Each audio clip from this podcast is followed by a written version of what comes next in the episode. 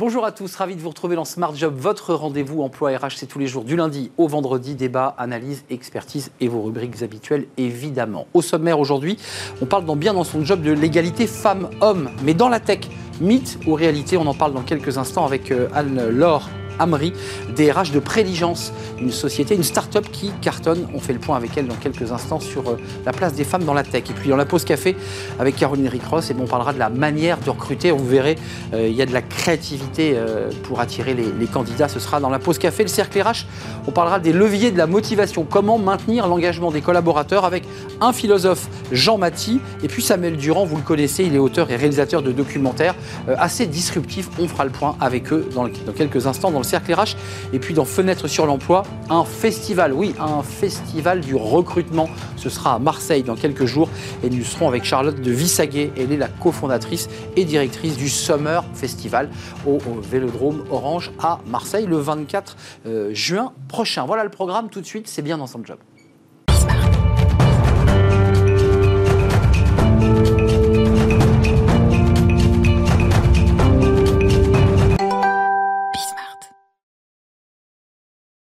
Bien dans son job et on parle de, la tech euh, sous l'angle sous de la place des femmes dans ce secteur, vous le savez, qui, qui, recrute, égalité femmes-hommes.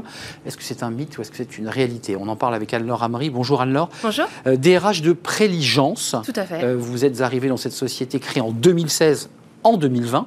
Euh, carrière de DRH, hein, vous êtes une spécialiste des DRH, et vous êtes venu nous parler à la fois de votre société et peut-être aussi de la difficulté d'intégrer des femmes euh, dans la tech. D'abord, votre société, parce qu'elle a une petite particularité. Oui. C'est une tech qui, euh, une entreprise de la tech et de l'IA qui embauche 100 collaborateurs quoi, tous les ans, tous les 6 mois? Tous les ans, 100 collaborateurs? combien de collaborateurs là aujourd'hui? On est à 200 collaborateurs. Et donc l'an prochain, vous serez à 300 300, voire un peu plus, parce qu'on a des perspectives assez ambitieuses. Alors, euh, Préligence créée par des ingénieurs en 2016, et elle est particulière parce que vous êtes une start-up, une scale-up de, du renseignement. Exactement. Euh, en fait, Préligence, on est euh, éditeur de logiciels dans le monde de la défense. Et donc, nous, on on donne des solutions d'intelligence artificielle, ce qui nous permet d'être vraiment euh, au cœur de l'innovation, notamment pour nos clients qui sont le, ministère des Armées. Vous travaillez donc pour l'État, euh, un ministère régalien, et au service de notre sécurité, puisque c'est quand même un enjeu majeur. D'abord, sur ce point précis, parce que ça, ça, contribue à la marque employeur de, de Préligence, est-ce que ça attire les, les, candidats et surtout les candidates, puisque c'est le sujet du jour? Oui, bien sûr, ça attire beaucoup notamment avec les récents événements euh, géopolitiques que l'on connaît depuis euh, quelques mois, euh, on voit que les, candidats cherchent une mission, cherchent une ambition.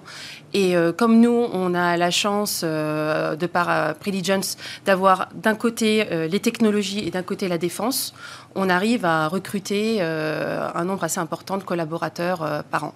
vous me mettez mal à l'aise parce que moi j'ai dit Preligence et vous dites Preligence. Alors, c'est Preligence ou Préligence, c'est. Euh, moi, moi, je, je m'adapte, c'est votre entreprise. Euh, les candidates, euh, parce qu'il y a un sujet assez régulièrement sur ce plateau, on en parle. Qu'est-ce qui se passe? Pourquoi, pourquoi vous avez des difficultés? Alors, je ne sais pas si vous, en particulier, votre entreprise, vous en avez, mais il y a des difficultés de recrutement dans la tech parce qu'ils ne trouvent pas de candidates. Qu'est-ce qui se passe? Bah, En fait, nous, pour notre cas, c'est qu'on est en face de, de GAFAM, donc qui ont une grosse puissance de recrutement et des équipes dédiées plus importantes que nous. Euh, et où nous avons aussi une pénurie de développeurs informatiques, euh, mais qui est plutôt une profondeur de marché que tout le monde a euh, comme problématique. Tout le monde se bat sur les mêmes. tout le monde se bat sur les mêmes. donc, donc le marché est assez restreint et, et clairement c'est la guerre des talents. guerre des talents. Eh, vous avez réussi à atteindre l'égalité? Vous n'y êtes pas comme beaucoup d'entreprises de la tech entre les femmes et les hommes? Non, on n'y est pas complètement, mais on a quand même 20% de femmes dans nos effectifs, qui est quand même relativement correct par rapport aux standards de la tech. Mais nous, on a vraiment une volonté d'aller vraiment plus loin. Euh, et d'ailleurs, l'équité, c'est une de nos c'est une culture hyper importante chez nous et un pilier euh, très important euh, de notre politique RH. Alors, vous avez signé le, pacte parité de la, French Tech. Tout à fait. Juste pour nous éclairer, ceux qui ne sont pas dans la tech, ça, ça dit quoi? Ça vous oblige à quoi? Ben, En fait, euh, ils ont, il y a cinq engagements euh, qui sont assez précis euh, et on nous dit, bon voilà, ça serait bien que vous atteigniez ces cinq engagements pour qu'on soit conforme par rapport au pacte. Donc il y a par exemple un seuil minimal d'avoir des femmes dans les équipes dirigeantes. ça veut dire ouvrir un maximum les fiches de poste à des hommes et à des femmes. voilà, il y, a, vous avez d'autres d'autres engagements également qui sont un peu plus précis et, et qui sont nécessaires également pour qu'on puisse aller plus loin euh, sur l'équité euh, dans le milieu de la tech. Et puis il y, a quand même tous les enjeux, alors qui dépassent évidemment l'entreprise de la tech, mais il y a quand même des efforts de fait sur le, congé second par an, sur la manière dont vous accompagnez vos collaborateurs. J'imagine qu'ils contribuent, à, défaut d'en recruter, de les garder en entreprise, parce qu'il y a beaucoup, on le sait, de turnover dans, dans ces entreprises. Oui, tout à fait. Ben, un de nos axes majeurs de notre politique RH, c'est la fidélisation, bien évidemment. Et donc pour ça, on a mis en place un congé second par an. Alors nous, euh, par rapport au pacte qui a été mis en place en 2021, on avait déjà commencé en 2020 à le mettre en place. Et donc chez nous, euh, le congé second parent est égal au congé maternité post-naissance. Ça, c'est un élément très important. Tout à fait, avec un maintien de la rémunération à 100%. Euh, revenons quand même à, vos, à votre métier de DRH. Euh, ça consiste en quoi être DRH dans une start-up scale-up qui, qui recrute beaucoup et qui peine à recruter? Comment ça marche? Comment vous faites? Parce qu'on voit bien qu'il y a une pénurie. Comment Vous allez directement aux écoles, vous faites des conférences, vous leur dites venez chez nous. Comment vous faites? On fait des conférences, on fait beaucoup de marques employeurs. Donc ça veut dire on va, on va, nos dirigeants vont aussi à des conférences plus dans le domaine de l'intelligence artificielle. Euh, on, essaye de trouver des collaborations avec des entreprises externes pour euh, nous aider à recruter encore plus, où ils ont des expertises sur le recrutement. Donc voilà, donc on essaye d'avoir plusieurs euh, idées et plusieurs modèles pour recruter vite et bien euh, bien dans son job, c'est combien de postes ouverts là aujourd'hui chez vous, euh, Prédigence? Il y a combien de postes? C'est quoi les postes que vous recherchez? Parce qu'on imagine bien, euh, il y a des développeurs, il y a des ingénieurs. Euh, qu'est-ce que vous cherchez? Alors nous, on a 120 postes ouverts. Et, là, au moment où on se parle. Hein. Là, on vient d'ouvrir les 120 postes. et donc nous recrutons principalement des développeurs et des data scientists pour renforcer notre équipe d'intelligence artificielle. ça veut dire que les besoins en matière de data et d'IA, j'allais dire, sont presque infinis. Je pense notamment au ministère de la Défense, qui va avoir besoin de cartographier, d'anticiper, parce que c'est ça l'enjeu. Hein. Exactement. Exactement, parce que nous sommes aussi en train de nous développer à l'international. Donc nous avons cinq filiales et, euh, donc on a de plus en plus de, nouveaux clients. Donc là, il faut vraiment qu'on se renforce pour qu'on consolide notre position de, leader, euh, euh, de leader européen dans le monde de l'IA. Juste d'un mot, parce que vous êtes la DRH et pas la responsable et, la fondatrice, mais il y a un, un rapport de souveraineté par rapport à ce type d'entreprise. Tout à fait. On doit vous observer de près quand vous partez monter une filiale euh, dans un pays. Euh, je pense que, je pense que ça, ça vous engage aussi de travailler pour le ministère de la Défense. Oui, tout à fait. Ben, on se fait accompagner. On a des gens qui sont dédiés et qui accompagnent nos fondateurs pour pouvoir euh, s'implanter dans, dans, des pays à l'international. Une dernière question. on voit cette volonté d'équité. Vous êtes engagé sur ce chemin de l'équité, vous n'y êtes pas encore, on vient de l'entendre.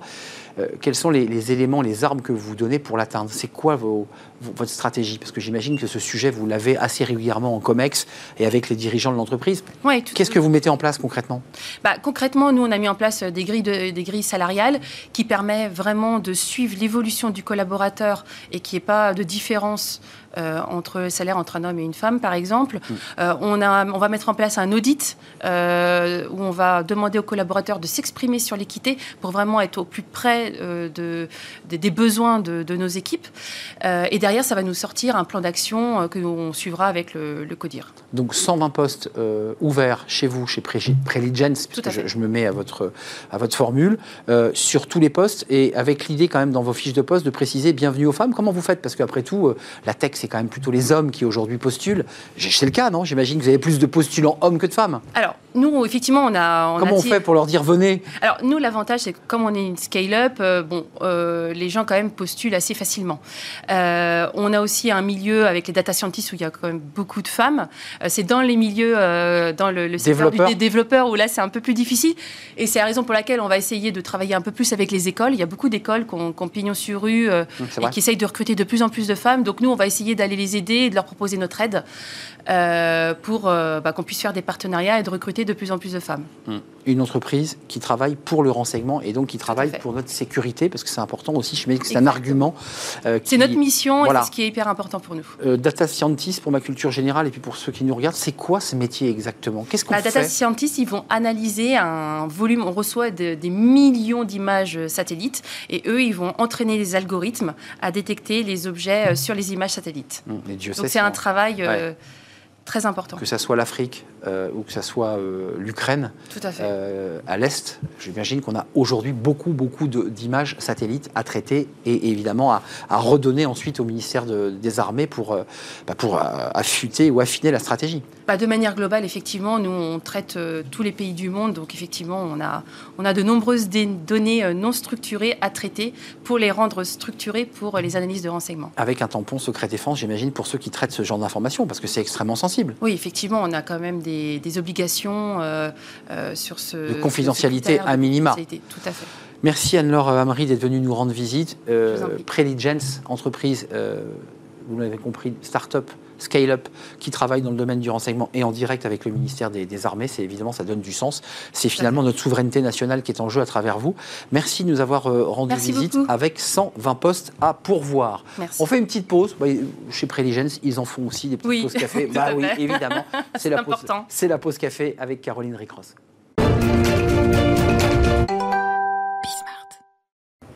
Une petite pause, une pause café avec Caroline Ricross. Bonjour Caroline. Bonjour Arnaud, ça va? Comment ça va? Très bien. On ne s'est pas vu pendant une semaine, hein? Oui, quand même. Ah oui, c'est pas rien. Euh, pas de café. Euh, aujourd'hui, on s'intéresse aux nouvelles méthodes de recrutement. Et là, vous nous avez concocté, euh, déniché des, méthodes un peu extravagantes. Complètement. lancer de frisbee, serious games ou encore des apéros. Vous allez voir, hein, ce n'est pas une plaisanterie. Les recruteurs, Arnaud, utilisent tous les moyens pour séduire les candidats. Et pour cause, en fait, dans de nombreux secteurs, les entreprises peinent actuellement à embaucher.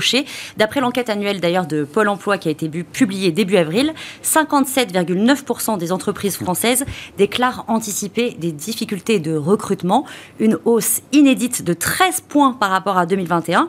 Toutes les entreprises, quelle que soit leur taille, sont concernées. Alors parmi euh, les motifs invoqués par les employeurs euh, pour expliquer ces difficultés, le nombre insuffisant de candidats est le plus mentionné, 86%. C'est quand même plus 9,1 points par rapport à 2021. Conséquence, les entreprises changent leur manière de recruter pour attirer de nouveaux talents. Mais justement, depuis quelques semaines, euh, il y a des entreprises qui recrutent. Alors, je trouve ça assez dingue. Je l'ai découvert sur Spotify et Waze. Et oui, ça a été en fait lancé par l'entreprise Hippolyte RH. Le concept est assez simple. Hein. Grâce à une notification qui s'affiche en haut de l'écran ou une simple annonce vocale, le dispositif en fait permet aux entreprises d'élargir leur horizon de recrutement et d'adapter leur message pour toucher au mieux leur cible.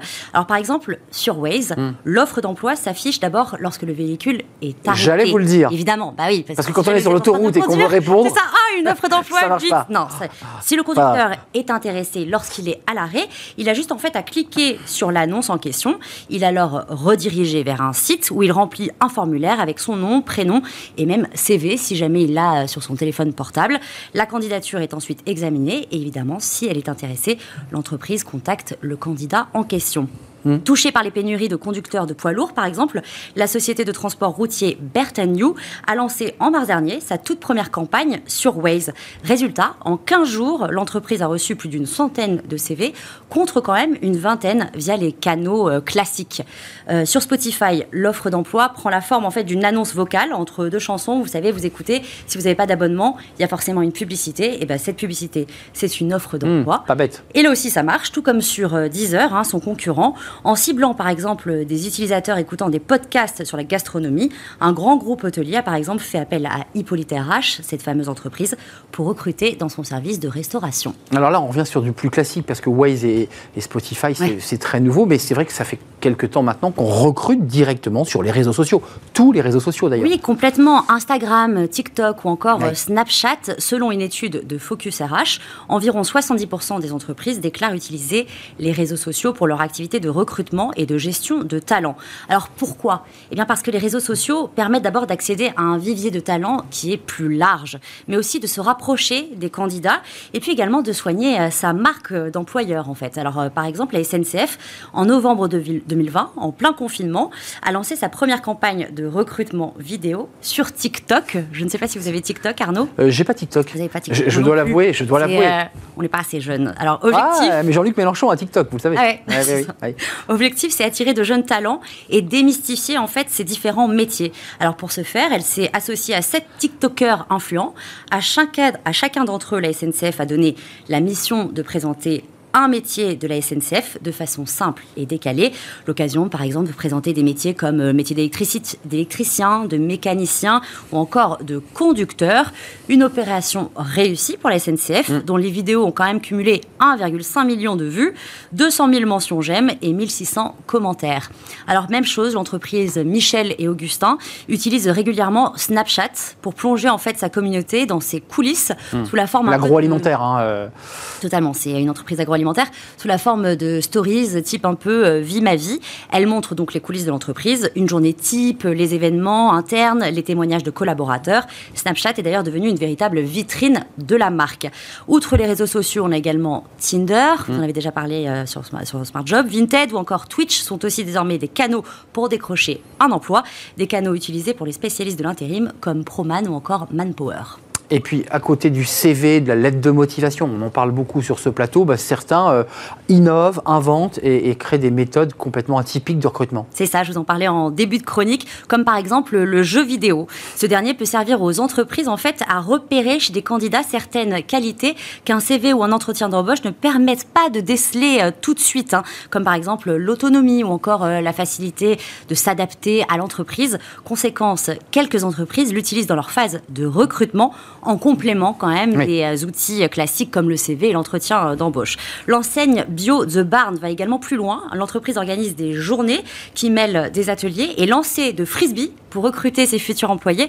Là aussi, en fait, l'idée est Ah oui. d'identifier un peu les valeurs de la personne. Est-ce que c'est ça? Est-ce que la personne est vraiment dans la compétition? Est-ce que la personne a de l'empathie avec les gens? Enfin voilà, ça permet de Donc, à de travers un découvrir ses jet de frisbee, on, on- on arrive à. Alors je sais pas comment, je sais pas comment ça fonctionne. D'accord. Mais oui, apparemment.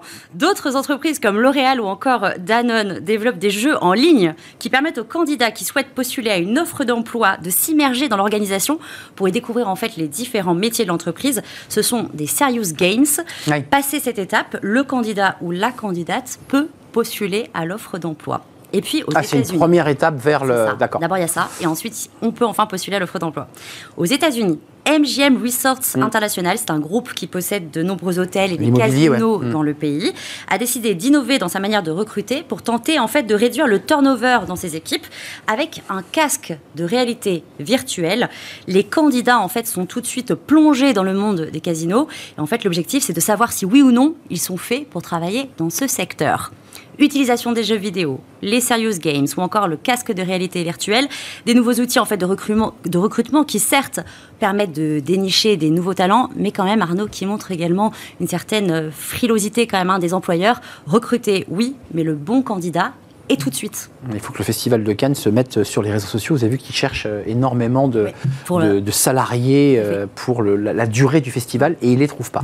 Euh, peut-être qu'ils sont déjà sur tous les réseaux, peut-être qu'ils vont jeter des frisbees pour, euh, sur la plage pour essayer de trouver le, le bon candidat. Merci. Caroline Ricross d'être venue nous rendre visite. C'était la pause café de Caroline euh, Ricross. Tout de suite, on fait une courte pause et on va s'intéresser au travail, à la motivation. Voilà, les salariés sont, démotivés, on va en parler dans le cercle RH. Comment les engager? Comment les motiver? Comment peut-être aussi travailler autrement?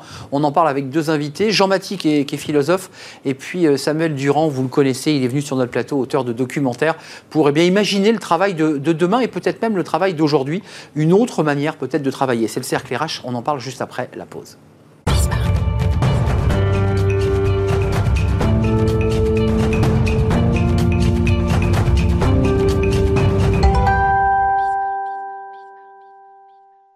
Le cercle RH, le débat euh, quotidien de, de Smart Job. Pourquoi vous vous levez le matin? Tiens, ça c'est une question importante. Qu'est-ce qui fait que vous avez envie d'aller au, travail? Qu'est-ce qui fait d'ailleurs, euh, à contrario, que vous n'avez plus envie d'aller au travail et de vous lever le matin pour euh, rentrer dans votre entreprise? Ça, c'est des questions que vous vous posez, qui vous traversent et qui de fait traversent les, chefs d'entreprise, les recruteurs, les RH, qui ont parfois des salariés désengagés. On va en parler avec des, spécialistes dans leur domaine respectif d'ailleurs. Jean Maty, qui est avec nous et que je salue, philosophe consultant associé chez Noétie Bees. Bonjour Arnaud. Et vous venez assez régulièrement dans la rubrique Smart Philo pour euh, nous développer euh, votre concept, vos idées, puis surtout le lien très fort que vous avez avec l'entreprise. Vous voulez rencontrer ces entreprises. Merci d'être là. Puis Samuel Durand, c'est un vrai plaisir de vous revoir, Samuel. Euh, auteur, réalisateur disruptif, peut-être qu'on peut le dire comme ça. Ouais. Euh, documentaire Working Progress, vous étiez venu nous montrer, euh, présenter quelques extraits dans un débat il y a quelques mois. Et Why Do We Even Work On va voir l'affiche sortie en mars 2022. Bah, pourquoi on va bosser hein, Pourquoi on travaille quoi? Pourquoi on travaille en- Ouais. Voilà, pourquoi on y va encore? Parce que cette question, vous vous la posez. Euh, le premier était consacré aux indépendants, tous ceux qui avaient essayé de sortir un peu du, du cadre CDI, CDD. Puis le deuxième, là, Samuel, c'est là, vous êtes revenu dans l'entreprise. Ouais, on parle de salariat, on parle d'entreprise de toute taille, dans plein de pays différents, mais, euh, mais c'est un focus où on se pose la question de pourquoi est-ce qu'on travaille au sein d'une boîte. Et donc, il y a le titre, pourquoi est-ce qu'on travaille, et puis la deuxième question sous-jacente, c'est pourquoi est-ce qu'on rejoint une boîte plutôt qu'une autre? Alors, ça, c'est la question, c'est le préalable de votre doc. C'est-à-dire que quand vous, vous, conceptualisez, avant même de mettre votre caméra dans les entreprises, pourquoi vous vous posez, vous, cette question? Pourquoi vous dites c'est cette question-là qui va nous intéresser? Vous sentiez qu'il y y avait un moment de bascule, là? Oui, et, même, euh, en fait, c'était une suite un peu logique du, deuxième, du premier documentaire. Ce documentaire, c'est un documentaire, le premier dans lequel on montrait pas mal de façons de travailler qui étaient euh, dites alternatives, qui étaient considérées comme alternatives. Et donc, quand je le montre à des potes euh, qui sont salariés, qui sont dans des entreprises, ils se disent, bah, en fait, c'est hyper chouette, mais moi, je me verrais pas quitter l'entreprise. J'aimerais bien aimer ce que je fais, mais au sein de l'entreprise, parce que le salariat, en fait, ça me va bien. Et, et je me dis, bah, ok, mais bougez pas. Mais vous pouvez quand même vous éclater dans l'entreprise, dans le salariat. Mais euh, pas dans ce que vous faites là. On va aller voir des boîtes dans lesquelles c'est possible de s'éclater. Et donc c'était l'idée de se dire, est-ce qu'on peut vraiment s'éclater dans l'entreprise? Oui, on s'en doute, mais comment? Qu'est-ce qui fait qu'on s'éclate? Qu'est-ce qui fait qu'on aime l'entreprise? Qu'est-ce qui fait qu'on va se lever le matin pour elle? Qu'est-ce qui fait qu'on va s'y engager? Euh, Jean-Mathie, philosophe, euh, avec, je le dis, une vraie connexion avec le monde de l'entreprise, juste avant de se plonger dans ce qui peut nous éclater dans l'entreprise pour avoir le verre à moitié plein, parce que beaucoup disent mais c'est fini l'entreprise, il faut être indépendant, ce que vous aviez démontré dans le premier doc. Bah, dans le deuxième, vous dites bah, bah oui et non en fait. Qu'est-ce qui fait qu'aujourd'hui des salariés veulent plus se lever le matin? Qu'est-ce qui fait qu'aujourd'hui, alors vous allez me dire il y a le Covid, une série de crises existentielles, ça suffit ça pour répondre à la question ou pas? Euh, moi, je dirais que, moi, je dirais que oui, il y a, il y a une ambiance sociétale tel- tellement morose que normalement, quand on travaille, quand on vit en société tout simplement, en fait, on a un horizon désirable. Là, on a de moins en moins d'horizons désirables, de toute, fa- de toute façon. Ce qui fait que, en quelque sorte, dans le monde libéral dans lequel on est, de toute façon, c'est au monde privé, quelque part, de, de réinvestir la question du sens. Ça, je ne sais pas ce que tu en penses, Samuel. Mais en fait, euh, c'est le monde privé qui réinvestit. Quand même, vous avez dit, Arnaud, tout à l'heure, la raison d'être. Enfin, si ça, c'est pas un sujet de philo, raison d'être, ça veut dire pourquoi on existe, quoi. Euh, ce qui fait que le nom moi- donné aux entreprises qui se lancent d'ailleurs dans un, un mécanisme un peu technique et juridique Oui. qui crée leur raison d'être. Une entreprise à mission. À ouais, mission. Impact. euh, Et impact. Donc Ouais, c'est. carrément. Mais un carrément. salarié qui se lève pas le matin, alors euh, le Hmm. réveil sonne pas, vous allez me dire c'est une, c'est une blague et je la mets de côté, mais Hmm. le salarié dont les RH constatent qu'il est plus motivé, qu'il est désengagé, mais qu'il reste quand même. Quel, a été le processus de délitement? Moi, je dirais, alors je sais pas ce que Sam va, va, va en penser et va, va, va témoigner là-dessus, mais moi, mon point, c'est de dire que généralement, quand mes clients me disent ça, je m'aperçois qu'ils ne travaillent plus. C'est-à-dire que le, le- le- sont en souffrance au travail parce qu'ils ne travaillent plus. Euh, paradoxalement. Donc il y a, y a- et, et ce pour deux raisons. Premièrement, Placard, bore-out, quoi. ben ouais, c'est un petit peu Mhm, ça. C'est-à-dire que là où on pense qu'ils bossent, en fait, ils ont un emploi, Hmm. ce qui est bien différent. Ils ont une feuille de paye, ils ont des horaires, mais à l'intérieur c'est vide. Ouais, moi je dirais que travailler, alors je sais pas ce que tu en penses, mais travailler, c'est résoudre des problèmes euh, euh, improbables, inédits, par des manières inédites en fait. Et ça, Oui. ils le font de moins en moins. Je sais pas ce que tu en penses. C'est une bonne définition, ça, effectivement. Samuel, Ouais, il travaille, il travaille pas effectivement, ou alors souvent c'est quand même la relation avec un manager qui, qui, Mm. déplaît, ou en fait, mais du coup on revient à l'humain. En fait, c'est plus travail, c'est- c'est c'est la relation humaine que qu'on a au travail qui, qui ne plaît plus, qui fait qu'elle elle est devenue tellement insoutenable que on, on veut plus travailler, on veut quitter. Mm. Et donc on se dit la solution, c'est quoi? C'est d'être indépendant? Non, pas, pas que. C'est aussi une boîte dans laquelle il y a un environnement de travail dans lequel on se sent bien. donc vous nous poussez, Samuel, je- là je, je vous challenge, mais euh, finalement à, à bien choisir l'entreprise dans laquelle on va démarrer, puisque vous, êtes, euh, vous appartenez à cette jeune génération. J'indique, je ne l'ai pas précisé, qu'avec Strechenberger, vous avez sorti une BD Oui. qui marche très bien, euh, Working Progress euh, chez Erol. Euh, donc c'est intéressant, vous avez prolongé votre travail. Vous dites il faut choisir sa boîte en fait, il ne faut pas se tromper d'entreprise. On peut s'éclater en entreprise, mais il faut choisir la bonne boîte. Et, plus que la boîte, j'irais même plus loin, je dirais il faut choisir l'environnement de travail qui nous correspond. Parce que quand on rejoint une grande entreprise qui a des euh, centaines, euh, même, juste des dizaines de milliers de salariés, l'expérience va dépendre énormément du secteur, du département dans lequel on est, et plus encore des, gens avec lesquels on va interagir au quotidien en fait. Donc il faut choisir l'environnement dans lequel on a envie d'être, à mon avis. Et je crois que cet environnement, on, a tous les moyens de le trouver, on a tous les moyens de le, créer autour de soi aussi, de le fédérer, et, c'est ça qu'on a envie de montrer dans les documentaires et la BD. Mais ce que vous avez montré dans le documentaire, c'est quoi? C'est des salariés qui témoignent aussi de leur joie Euh, et de leur bonheur. Euh, c'est quoi le profil des salariés que vous avez rencontrés? Ceux qui, qui- qui disent nous sommes heureux, on est bien dans l'entreprise. Ah, il y a de tout, il y a de tout. Euh, des, des techniciens, il y avait des, des- des RH, il y avait des gens qui bossaient dans de la finance, dans du partenariat, euh, il y avait de tous les secteurs. On avait des entreprises comme Saint-Gobain, donc sur l'industrie, on a été voir une usine qui fabrique du verre euh, en fond de l'Angleterre. On a une boîte qui fait du développement web euh, à Porto. On avait un artisan à Chamonix qui fait des skis en bois. On avait euh, Open Mm. Classrooms aussi, on avait Ben Jerry's qui font des glaces. Bon, on avait pas mal de boîtes C'est différentes. qu'eux qui font une transformation totale, Ben Jerry's. Enfin, a tout un travail dans l'entreprise incroyable. hein. C'est- Ah, c'est passionnant, eux, c'est passionnant. L'histoire même de l'entreprise depuis le départ. euh, Racontez-nous en quelques mots, parce que tout le monde ne sait pas ce qui se passe chez Ben Jerry's. Bah, euh, fondé, euh, je sais plus, dans les années 70, quelque chose comme ça, par euh, deux gars qui voulaient créer une boîte ensemble, ne savaient pas tellement quoi, mais du coup les glaces se sont dit que c'était une bonne idée pour créer, parce qu'ils aimaient bien Ça, les glaces. j'adore déjà. Et, et en fait, dès le départ, ils se sont dit, aujourd'hui, ils se définissent comme étant une entreprise à raison sociale qui fait des glaces. Avant d'être une boîte qui fait des glaces, qui a une raison sociale. Et ça qui est assez fort, c'est qu'en fait, ils redistribuent énormément. Donc, ils ont été rachetés par Unilever maintenant, et, ils conservent en fait une partie de leur, euh, de leur euh, liberté sur la fondation Ben Jerry's, où ils reversent dans tous les cas, peu importe le résultat, euh, un pourcentage de leurs bénéfices pour l'investir dans des actions. Et donc, ils s'investissent énormément aux États-Unis sur la justice sociale, sur l'environnement, sur les réfugiés en Europe, sur un tas de sujets sur lesquels ils apportent à la fois leur savoir-faire, sur, de l'argent, du temps, sur ces sujets-là. Et en fait, ils ont envie de s'investir. Et ça, c'est devenu un point euh, hyper clé pour la vente de glace, la consommation, en se disant, un consommateur qui va acheter du Ben Jerry's plutôt que du Häagen-Dazs, bah, il le fait aussi, pas que pour, le goût, parce qu'il a le parfum, Il a un choix. les actions. Il a- il a Un choix de citoyen.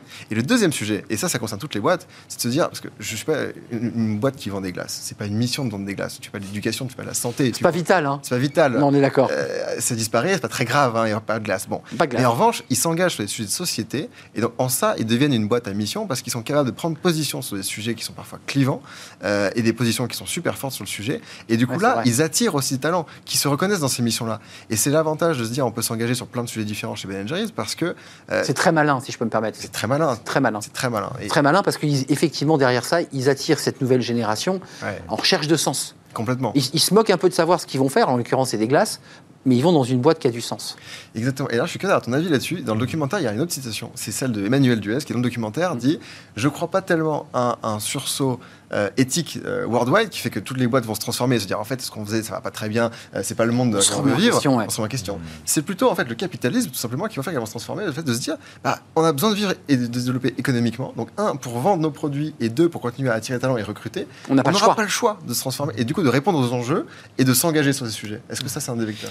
Ouais, ouais, complètement. en Sujet fait. philosophique, Bah, d'ailleurs. C'est sujet philosophique. Éminemment et philosophique. économique, c'est-à-dire, mais alors, là où je suis d'accord, mais, en, en- en- en cela, ça suffit presque pas de la part d'Emmanuel Duez, c'est de dire quel capitalisme, en fait. Quel capitalisme Mhm. pour accompagner ça. Mais, mais sur le constat, je suis complètement d'accord.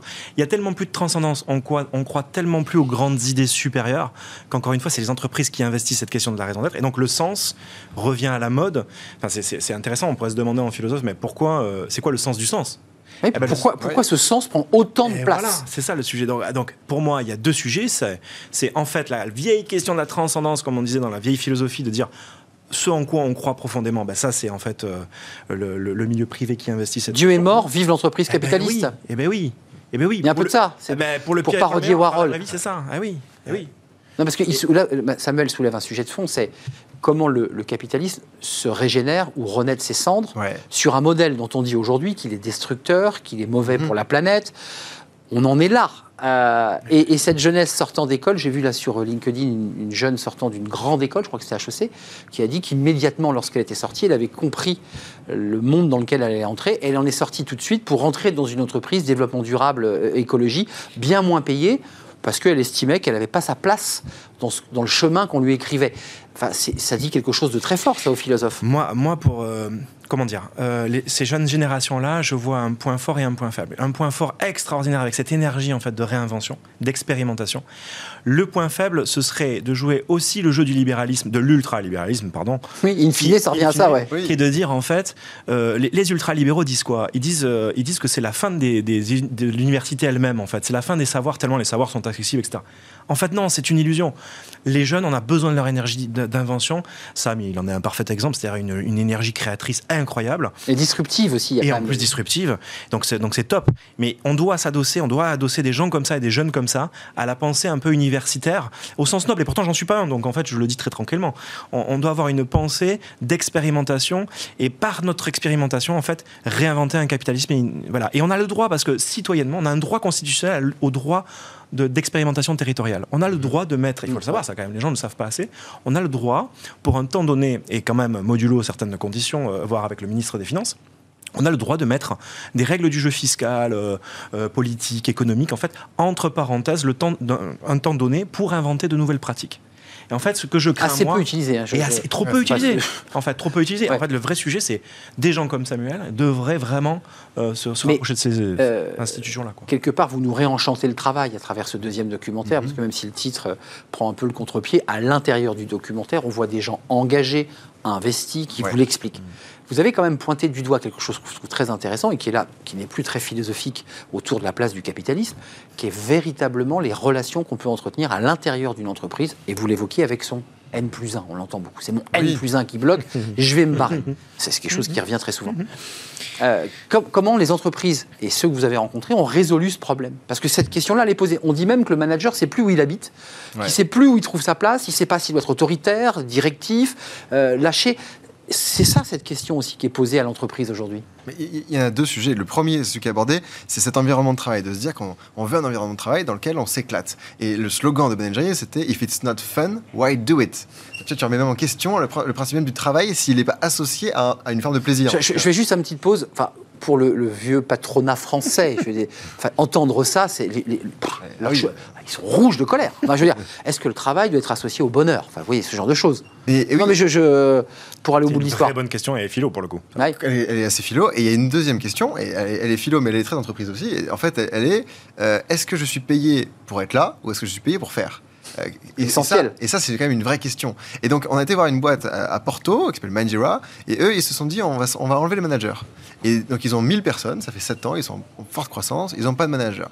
En fait, ils sont des chefs de projet. C'est-à-dire qu'ils ont des personnes qui orchestre, qui organise, et il y a des personnes qui sont là pour aider s'il y a besoin. Mais toutes les fonctions de contrôle, ah en fait, le mauvais management dont on veut se débarrasser, ça, contrôle. ils l'ont mis dehors. Et, en fait, ils gagnent du temps, les gens sont beaucoup plus libres. Et pour, euh, pour montrer à quel point ils vont super loin dans la démarche, et ça, j'ai trouvé que c'était fascinant, euh, pour recréer de l'autonomie justement et engager chacun, euh, quand on est recruté dans cette boîte-là, les premiers mois, premiers un ou deux mois, on nous dit, voilà, t'es recruté au RH, euh, va voir, va butiner, va voir ce qui se passe dans les différents projets, apporte ton regard neuf et hmm. aide-nous à y voir un peu plus clair. Et puis ah. toi, comme ça, d'ici deux mois, tu vas nous dire qu'est-ce que tu veux faire. Tu vas Note d'étonnement aussi. Hein, Note d'étonnement. Voilà. Et tu crées ton, ta propre fiche de poste, en fait. Tu crées ton propre rôle au sein d'un scope donné.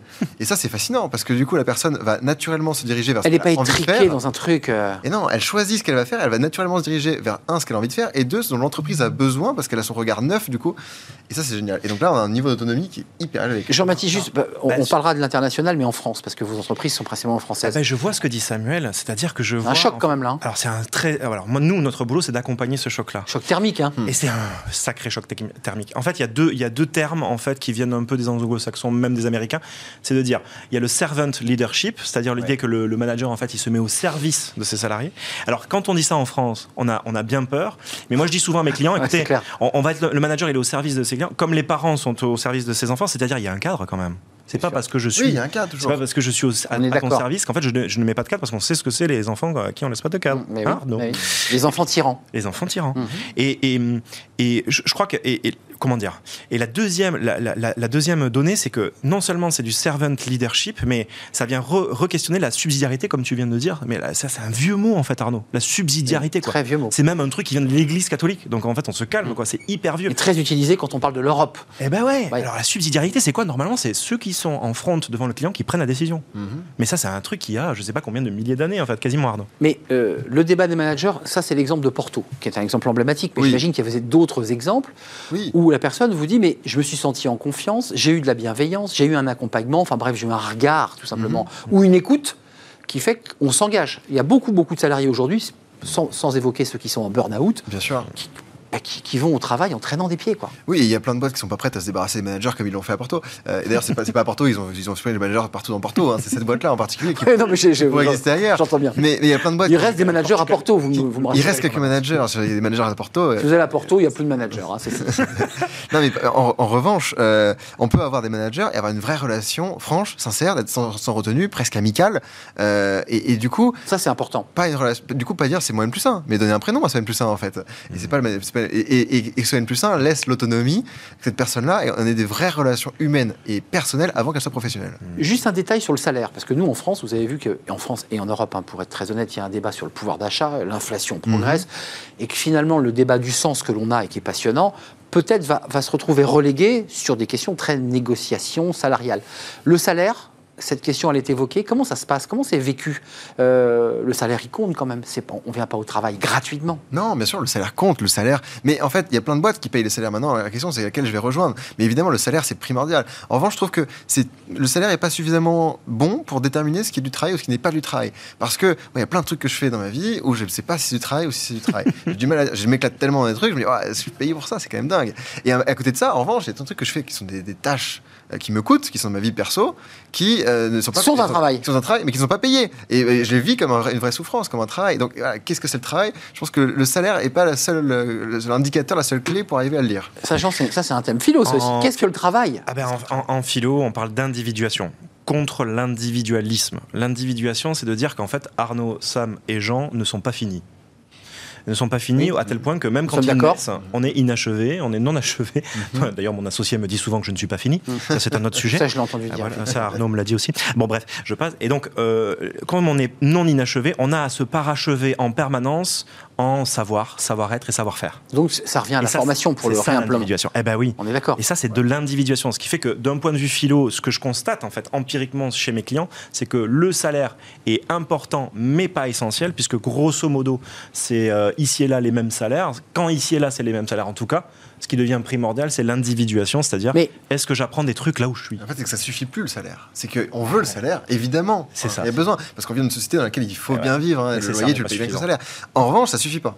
Euh, nécessaire, mais pas suffisant le salaire. Est-ce que vous êtes allé, vous, parce que j'imagine que dans le cheminement que vous avez entre Working Progress et, et le suivant, We Do, euh, We Even Works, le dernier, vous allez continuer c'est ce cheminement, euh, euh, je dirais, dans les méandres du monde du travail. Est-ce que c'est la fin du travail? Vous savez, il y a eu comme ça de grandes théories. On a dit que c'est la fin de l'histoire. Est-ce qu'on peut dire aujourd'hui, dans le contexte dans lequel on est, pénurie de main-d'œuvre, des salariés qui ne veulent plus aller travailler ou qui n'ont plus envie d'y aller, est-ce qu'on est à la fin du travail? Non, non, à tel point que je réfléchis même à appeler mon prochain documentaire Time to Work. Euh, euh, il est l'heure d'aller bosser, quoi. Plutôt, tout, tout est le travail. Et je pense qu'il faut proposer, et ça sera après l'objet de ce troisième documentaire, de proposer une nouvelle définition de ce que c'est le travail. Et de se dire que proposer une vision positive du travail, dans laquelle on. Non seulement on gagne de l'argent, non seulement on passe des bons moments, mais en plus on a cette notion d'apprentissage, de reconnaissance sociale. Il y, a- il y a tellement plus, en fait, le travail apporte tellement plus que juste le salaire à la fin du mois. Et pourtant, c'est ce qu'on voit. On voit juste la fiche de paye et on voit le trajet. Ce qui est visible, en fait, c'est ça. C'est la fatigue qu'on a à la fin de la journée, c'est le temps qu'on a passé dans le transport, c'est le salaire qui arrive à la fin du mois sur le compte en banque, qui remplit, qui fait qu'on peut le dépenser pour autre chose et on recommence. Mais on voit pas tout ce que ça apporte. On l'oublie, en fait, le lien social que ça apporte, la- l'apprentissage. Quand, au moment où je suis rentré, où je suis sorti, sorti du projet, que tout ce que j'ai appris, la reconnaissance aussi que j'ai eue, euh, les, et après parfois d'autres choses beaucoup plus futiles, mais des avantages qui sont liés à l'entreprise dans laquelle je bosse, mais qui peuvent avoir beaucoup de sens en fait pour soi. Euh, Tout ça. Ce- Ceux qui nous regardent doivent se dire bon, c'est c'est le monde merveilleux après tout, parce que vous êtes dans un domaine où vous êtes heureux, vous vous épanouissez, vous tournez des films, vous faites le tour du monde avec votre caméra, vos films sont géniaux. Il n'y a qu'un Samuel Durand. Moi, je pense à ceux qui sont euh, sur des sites, euh, je ne citerai pas de nom, mais des grandes marques de, de logistique, à trier des colis, à les mettre dans des camions, à les pousser sur des chariots, à, à ces métiers non qualifiés, euh, un peu méprisés au fond. Ouais. Comment on réinvente tout ça? Co- Comment une entreprise redonne du sens à tout cela? Alors qu'à l'origine, la personne le fait sans y mettre de sens. C'est extrêmement compliqué pour ce type de métier qui sont a priori normalement censés être temporaires. En tout cas, c'est pas un truc qu'on fait toute une vie. Euh, et, et, en fait, euh, le seul truc qu'on pourrait dire, c'est arriver à finir par être en lien avec le sens. Donc en fait, être, être frontal quand tu es dans le back office, effectivement, quand tu gères, euh, se rappeler laquelle est la mission de l'entreprise. Mais c'est pas toujours évident. C'est des métiers qui sont pas censés être des choses qu'on fait toute une vie. Ouais. C'est passager à un moment donné pour accompagner. En revanche, il y a plein de métiers sans être aussi difficiles, aussi répétitifs, avec une pénibilité qui est reconnue.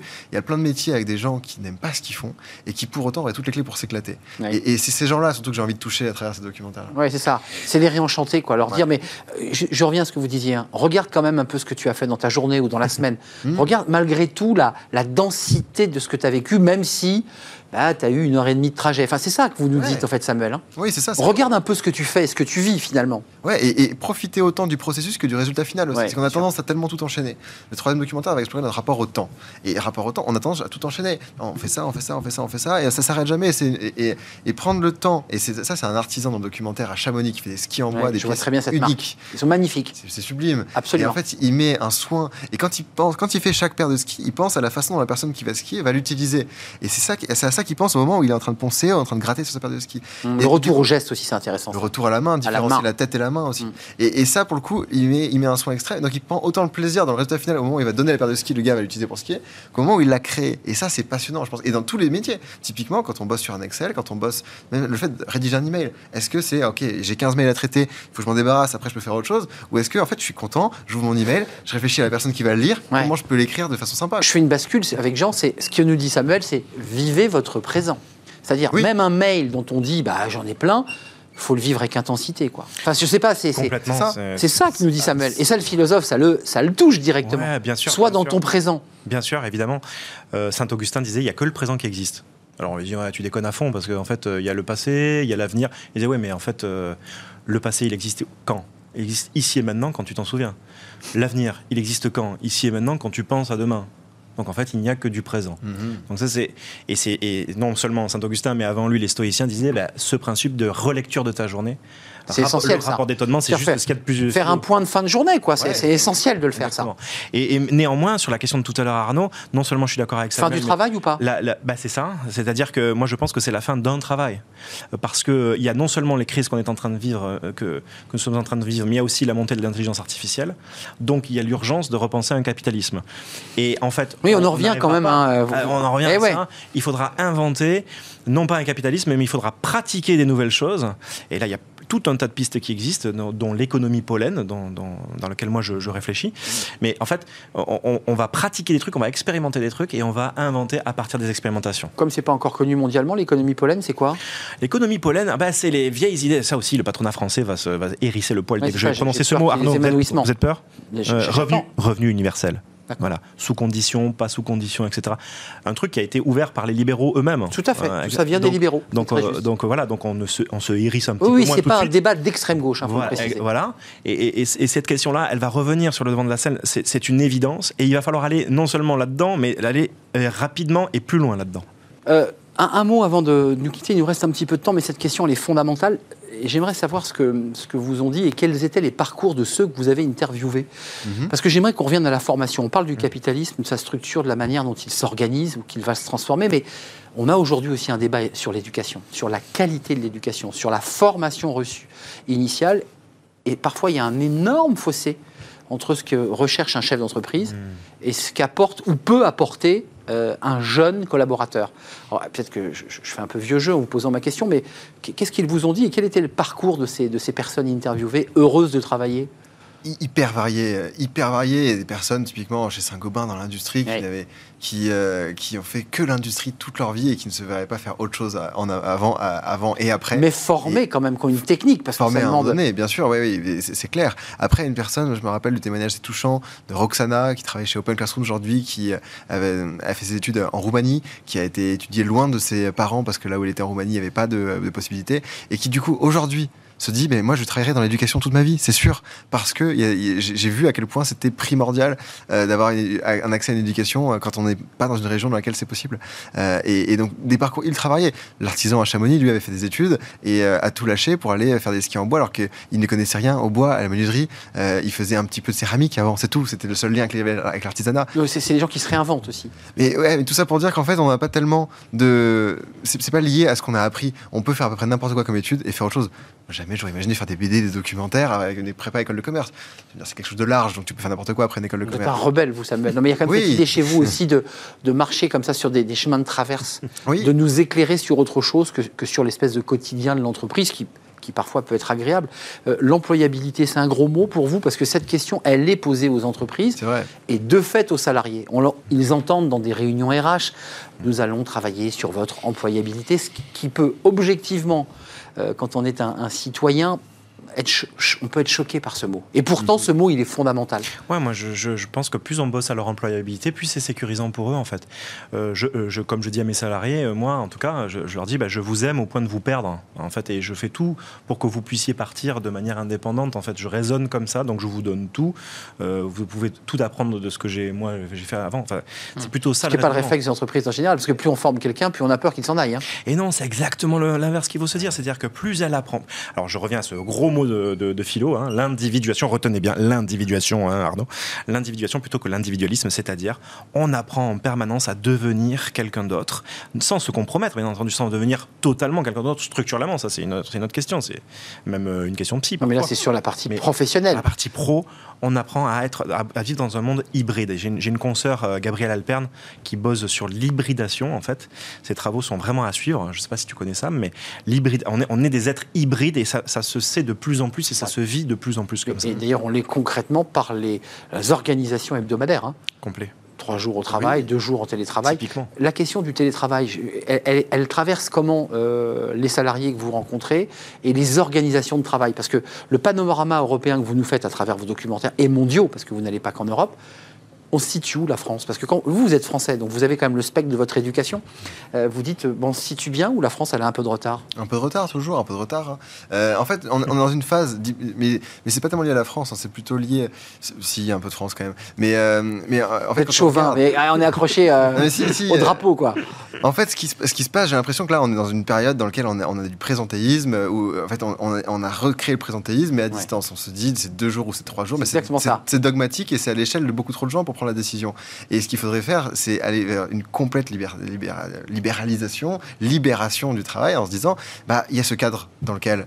Voilà quels sont les temps forts dans lesquels on se réunit, voilà les moments clés pour l'entreprise dans lesquels il faut. On y va là. quand même, j'ai l'impression qu'il y a des boîtes qui, qui vont sur ce chemin-là. Il y en a quelques-unes, mais crée j'ai- des espaces de rencontre, ok. oui, complètement. Obligatoire parce qu'il faut garder ce lien, puis le reste. euh, Mais les jours sont encore faire. imposés. Il y a quand même des jours qui sont encore imposés. vrai. Et ça, c'est un problème. Je pense du coup, on est qu'à une, une des étapes, la, la vraie hybridation qu'on aura plus tard, c'est de se dire, bah, euh, voilà le cadre. Et puis, au sein de ce cadre, tu peux choisir maintenant toi comment tu veux t'organiser. Et Tu peux venir tous les jours ou pas. un mot, parce que évidemment ce sujet est protéiforme, parce qu'on y rentre de mille, par mille portes, mais il y a aussi les, temps de transport, le lieu de vie, puisqu'on parle beaucoup comme ça. Euh, Ceux que vous rencontrez, leur épanouissement, il, est lié aussi à cette espèce de, de lieu de vie, parce que certains peinent, hein, mettre deux heures, euh, deux heures et demie à. Ouais. Ah oui, à deux heures, ah, pour le coup, faire deux heures de trajet le matin, deux heures le soir, ça a un peu de sens pour, pour, pour tout le monde. Après, il y a des personnes pour lesquelles, ça- euh, typiquement, euh, dans, dans l'industrie, on est dans des endroits dans lesquels Mm. bah, il faut être proche de. Enfin, c'est des endroits qui sont pas des grandes villes, c'est des, des périphéries, c'est des milieux ruraux souvent. Et le, typiquement, c'est pas, pas une conversation qu'on avait. Enfin, c'était même pas un sujet quand on a abordé le sujet du temps de travail. Oui, bah, de toute façon, tu fais du trajet pour aller à l'usine, c'est obligé. Mm, ça, c'est vrai. n'est pas dans le centre. Bon. C'est vrai en province. Et il y avait une question de télétravail de toute façon. Et du coup, le, le sens du travail vient pas de là du tout, parce qu'on retrouve différemment, et tu, et tu le sais quand tu là-dedans. Par contre, euh, il n'y a, il y a aucun retour en arrière possible pour toutes celles et ceux qui l'ont découvert le télétravail maintenant. Évidemment que ça va rester, qu'on va le développer plus largement, et que c'est un vrai sujet de négociation dès le départ quand tu prends un job. Avant, tu demandais le salaire, et maintenant, tu demandes le salaire et la politique télétravail. télétravail et, et- et aussi parfois d'autres éléments d'accompagnement, euh, juste la qualité de vie au travail, parce que c'est de ça dont vous parlez finalement, Bah oui. qui est devenu un acronyme central dans toutes les discussions. Ça, c'est intéressant, ça avance quand même, ça Ah bah, bouge. on, on avance bien, carrément, heureusement. Mais c'est- un tout, en fait. Ça, ça prend en compte à la fois l'environnement de travail, la relation avec les managers et les autres personnes, pas que les managers, mais vrai. les, les parties prenantes avec lesquelles on, on interagit toute la journée. Et ça prend en compte aussi la dimension est-ce que je suis capable de. euh, ma qualité de vie au travail, elle va dépendre aussi de est-ce que je suis capable de mesurer l'impact de ce que je fais sur le projet dans sa totalité, sur l'entreprise en elle-même? Ça, c'est l'enjeu de la démotivation. hein. On ne sait pas Oui. ce qu'on fait. On ne sait pas à quoi ça J'ai sert. fait un dossier, je ne sais même pas où il est parti, puis ce projet il a disparu dans les limbes, et puis finalement, ça sert à rien. C'est le retour aux valeurs de l'artisan l'artisanat, c'est de voir très concrètement mon, coup de marteau, je sais quel clou j'enfonce et à quoi il sert ce clou. Mmh, le retour à la main, ne pas mmh. toujours être devant un écran. Ça, c'est un autre sujet euh, qui doit interpeller le philosophe. Why do we even work sorti en mars 2022 sur toutes les plateformes? Puis je pense que le précédent, Working Progress, doit être aussi toujours. Euh, visionnable toujours sur, les plateformes. Même plateforme. Merci Samuel Durand. Vous voyez un jour devenir euh, salarié en CDI ou pas? Peut-être, on ne sait jamais, pourquoi pas. Peut-être à la vitesse à laquelle le salariat évolue, euh, on peut s'éclater dans le salariat. J'ai découvert avec ce documentaire. Pourquoi pas Samuel Durand n'exclut pas un jour d'intégrer en CDI. On le note, on prend note. Et costume, cravate, évidemment, euh, de manière un petit peu rigide, ça va sans dire. Merci euh, Samuel d'être venu nous rendre visite. Et puis cette BD sortie chez Erol, elle est toujours évidemment en librairie, avec votre illustratrice Sophie Strenchen-Berger. vous étiez en photo dans le Figaro d'ailleurs, pour faire un peu de publicité. Un, beau papier dans le Figaro. Merci à Jean Maty, philosophe consultant associé chez Noétique bise avec la stratégie du pollen. C'est ça. C'est ça L'économie pollen. Euh, et tous ces mots de vocabulaire que vous nous avez appris pendant ces, 25 minutes de débat passionnant. On termine notre émission avec Fenêtre sur l'emploi. Bah, un festival pour recruter, bah, euh, c'est nouveau et on en parle.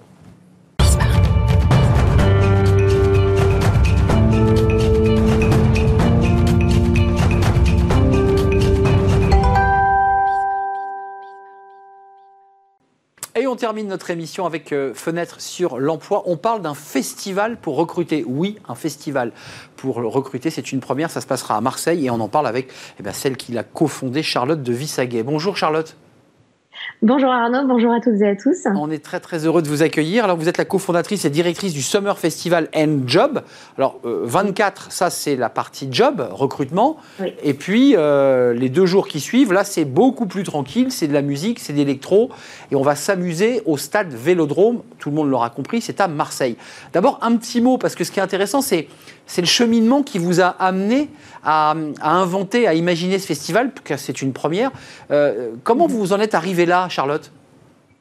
En fait, tout simplement, j'étais un jour à l'Orange Vélodrome et euh, dans une loge, euh, j'ai rencontré des sympathiques start-upers qui étaient plutôt à ambiance ingénieur, complètement par, rapport à moi, vraiment un fossé. Et puis, on s'est vraiment, on très bien entendu. On s'est dit qu'est-ce qu'on pourrait faire ensemble?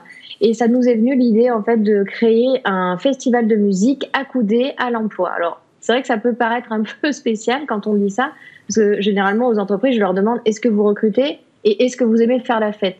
Et ils me disent oui aux deux, mais ils me disent je ne vois pas le lien en fait entre les deux.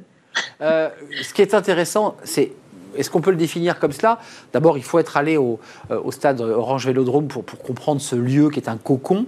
Euh, ça va être quoi? Du job dating? Ça va être des rencontres? C'est combien d'entreprises réunies sur ce site et combien euh, de, participants potentiels? Parce que vous ne le savez pas exactement, j'imagine. Alors, on, a une, quand même une, idée parce qu'on est obligé de, quand même sécuriser le lieu. L'Orange Vélodrome est quand même un, gros bâtiment avec beaucoup de sécurité. Euh, en effet, on a la chance de pouvoir le faire euh, dans ce lieu qui est très emblématique de Marseille et qui attire énormément de gens. Il faut savoir que le Summer Festival aujourd'hui, c'est, euh, enfin le Summer Job sur la partie job en l'occurrence, c'est 70 entreprises, voire un peu plus. Alors quand je dis entreprise, c'est toute forme, hein, on est bien d'accord. Il y a des ETI, il y a des TPE, des PME, des startups, il y a des associations, il y a même aussi des écoles. Donc c'est très vaste. Évidemment, en majorité, c'est plutôt des entreprises, des TPE, des PME, des startups. Mais euh, j'ai aussi bien entendu des écoles, puisqu'il y a toujours quand même un volet école et association, associative. Euh. Ensuite, pour la partie juste, Arnaud, euh, comme vous me le disiez, c'est difficile de quantifier le nombre de candidats. Mais le nombre de candidats aujourd'hui qui sont déjà inscrits sur notre site internet, c'est quand même 3500 personnes, donc c'est beaucoup. Euh, généralement, c'est plutôt le double qu'on reçoit le jour de l'événement, c'est normal, certains n'ont pas eu l'occasion et l'opportunité de s'y inscrire. Mais au dernier moment, ils peuvent venir hein, sans, sans être inscrits, c'est gratuit. Euh, et c'est pour chercher un job. Donc, euh, tant qu'à faire, autant, faire, autant venir euh, à l'Orange Vélodrome ce 24. Mais Charlotte, musique plus job, vous dites, on l'a adossé. Le 24, il y aura un peu de musique quand même ou ça reste quand même très sérieux ça... Non, mais parce que c'est intéressant de dire à, ceux qui, n'ont pas encore entendu et, vu votre invitation, il y aura de la zik. Enfin, excusez-moi, ça, ça, restera fun. Donc c'est vrai que depuis 4-5 ans, notre, vraiment notre, notre, enfin, ce qu'on a voulu créer, c'est venez chercher votre job et faire la fête avec votre futur patron au son des meilleurs DJ de la planète. Donc la partie job, c'est le 24, c'est la journée, c'est à l'Orange Vélodrome de 9h30 à 16h. Et ensuite, à partir de 18h, j'invite tous les gens à venir sur l'esplanade du Mucem pour faire la fête au son de gros DJ comme Afrojack, comme euh, euh Feder, comme euh, Offenbach, comme Martin Solveig, comme Djibril Cissé aussi. Hein. À un moment donné, il faut bien faire le lien. Hein. Djibril, l'ancien footballeur de la JOCR en particulier. Euh, euh ça, c'est euh, au MUSEM, ce ne sera pas donc au stade Vélodrome, à l'Orange Vélodrome. Concrètement, on embauche, comment ça se passe? Qu'est-ce qu'ils vous disent les, les, entreprises, les 60, 70 entreprises qui vont poser leurs leur valises elles ont été surprises, elles ont dit après tout, tiens, ça, peut être intéressant de toucher une population de jeunes, j'imagine? Alors, de jeunes et moins jeunes, parce que vous avez raison, en majorité, c'est vraiment des jeunes.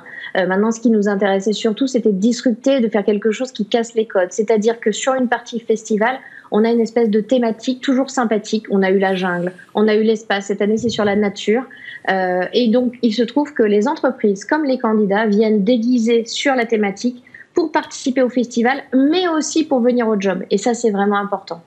Donc c'est vraiment pour nous un, fil conducteur. Voilà, c'est le fil conducteur cette année. Ça sera vraiment la nature. Et d'ailleurs, le festival sera 100% green. Et ça, j'y insiste, j'insiste beaucoup parce que le seul aujourd'hui qui le fait, il se trouve à Paris. C'est vrai. Et nous, on voulait être les premiers dans le sud.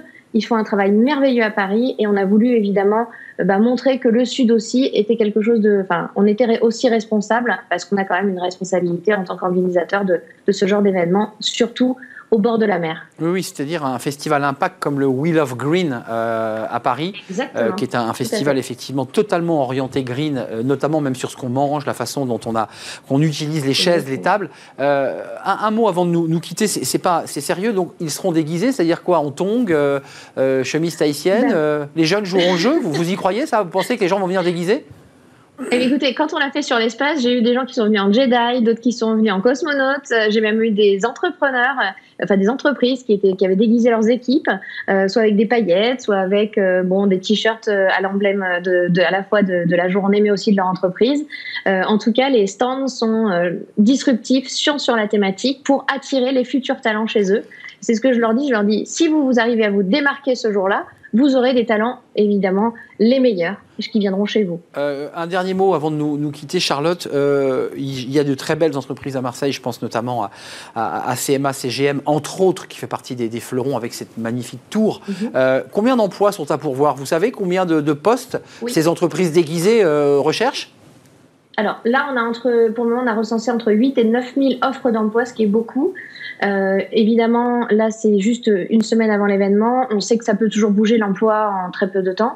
Euh, mais en effet, vous parliez de CMA, CGM, et j'ai envie de vous dire, on a évidemment les fleurons euh, qui sont à nos côtés. Je pense par exemple à Sartorius, à Thales, à ah Ops, à Proman, à Job and Talent qui vient de Lyon exprès pour, pour l'événement. Il y a Biotech, l'aéroport, etc. Et je voilà. Et j'ai envie de dire qu'il y a aussi des startups, de belles pépites de notre territoire qui viennent vraiment toutes pour recruter. Et j'espère, j'espère Arnaud sincèrement, qu'on pourra aller encore plus loin que sur la planète Marseille et qu'on pourra aller conquérir d'autres planètes euh, et, peut-être même euh, en Europe, euh, qui sait. La fameuse planète Marseille venue d'Ayam, enfin venue des, des chansons d'Ayam. comment vous vous définissez avant de nous quitter, Charlotte? Parce que vous êtes vous aussi assez disruptive dans votre façon de penser les événements et de penser l'emploi. Comment vous vous définissez? Comme une entrepreneuse? Comme, comme, comme quoi? Alors moi, je dis toujours je suis une entrepreneur au féminin et j'insiste bien, je suis pas trop pour la féminisation des mots. Euh, et, j'avoue qu'avec mes associés, euh, voilà, on est surtout une belle équipe, sincèrement motivée. Euh, moi, je pense à, Frédéric, qui est mon associé depuis maintenant le début, et, son frère qui malheureusement, et son, et pardon, et notre autre associé Florian, qui malheureusement nous a quittés il y a deux ans dans un terrible accident, mais son jeune frère nous a rejoint Loïc. On a aussi Jeff, on a des équipes extraordinaires, très très très disruptives elles aussi. On est très complémentaires parce que j'ai pas du tout le même profil qu'eux et eux non plus. Et mais justement, c'est nos compétences qui font nos qualités. Entrepreneur au féminin. Merci Charlotte de, de Vissaguet. le 24, c'est la partie job, c'est à l'Orange Vélodrome. Si vous cherchez un emploi, il y a 9000 postes à pourvoir. Allez donc jeter un œil, puis allez vous marrer aussi en découvrant des entrepreneurs euh, bah, déguisés en Jedi, ça, ça, vaut le détour. Et puis ensuite, ça sera au Mucem. Et là, il y a évidemment de belles signatures avec Solveig, Lost Frequencies, Djibril Cissé, Offenbach, Afrojack, pour ne citer que les plus célèbres. Et là, vous danserez. Je ne sais pas d'ailleurs s'ils resteront déguisés, tous ces entrepreneurs, on le saura. Eh ben, le 25 quand, quand la fête aura lieu. Merci euh, Charlotte de Vissaguet Voilà. de nous avoir parlé euh, de Marseille, j'imagine. À très bientôt, bon vent et, et puis euh, bah, beaucoup, beaucoup de joie et de bonheur pour ce festival Summer Job. Merci de nous avoir rendu visite, Charlotte. C'est la fin de notre émission. Merci à vous. Merci de l'avoir suivi. Merci de votre fidélité. Euh, merci à toute l'équipe pour la, la réalisation. Merci à Mathieu pour le son. Merci à notre ami réalisateur. Merci à Fanny Griesmer. Et merci à Lily euh, qui nous accompagne. Merci pour votre fidélité. N'oubliez pas, l'émission est en podcast. Vous pouvez aussi vous la mettre dans les oreilles. À bientôt. Je serai là demain. Bye bye.